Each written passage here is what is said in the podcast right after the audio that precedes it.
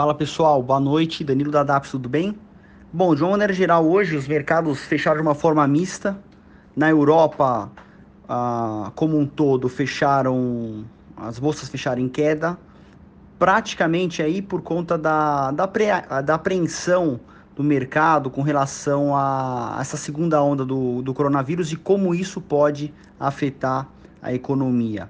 É, por outro lado, nos Estados Unidos, o dia foi muito bom, positivo para todas as bolsas, com uma alta interessante.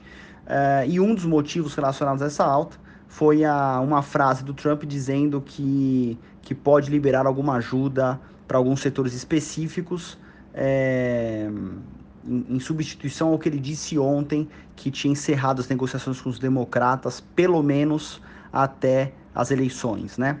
Aqui no Brasil, por outro lado, a bolsa andou de lado, uh, ainda muito influenciado com a situação fiscal brasileira. Uh, de, de, toda forma, a, a, renda cidadã ainda não foi anunciada, tá, foi postergada, adiada para a semana que vem. Então, o mercado ainda está um pouco apreensivo em entender de onde pode sair esse eventual financiamento.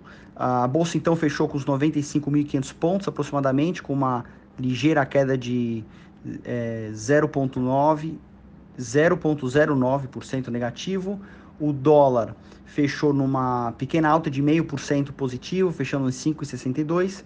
E uh, falando especificamente de algumas ações, uh, depois de uma casa de análise sugerir a, a, a compra, a Gerdau acabou subindo e liderou a, as altas hoje, com uma alta de 3,2%. Também a Gerdau Metalúrgica com 3,20%. É, a Vale também fechou com uma alta de 2,6%.